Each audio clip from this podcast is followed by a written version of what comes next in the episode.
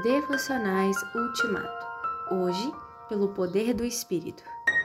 Os mensageiros do Evangelho, que falaram pelo poder do Espírito Santo, mandado do céu, anunciaram a vocês essas verdades.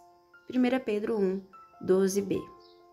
Expor questões de pecado, culpa, condenação, expiação, perdão, purificação, justificação, santificação, glorificação, vida eterna, penas eternas, etc sem que seja pelo poder do Espírito Santo, é uma temeridade.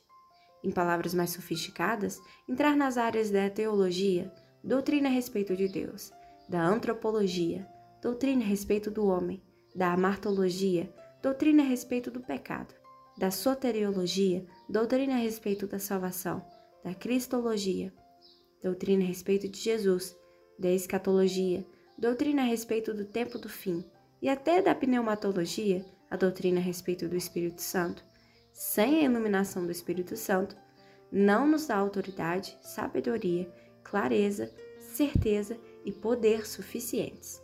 Teríamos tudo, menos aquele óleo que lubrifica a engrenagem da palavra, que chamamos de unção do Espírito Santo.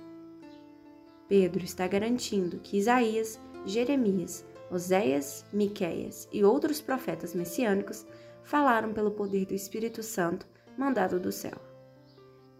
Enquanto a Pentecostes assinala a descida não subjetiva do Espírito num lugar e num momento só para toda a igreja, homens e mulheres, crianças e jovens, pastores e ovelhas, Pedro lembra aquelas descidas esporádicas do Espírito Santo sobre quem Deus queria, no momento e no lugar que por ele designados.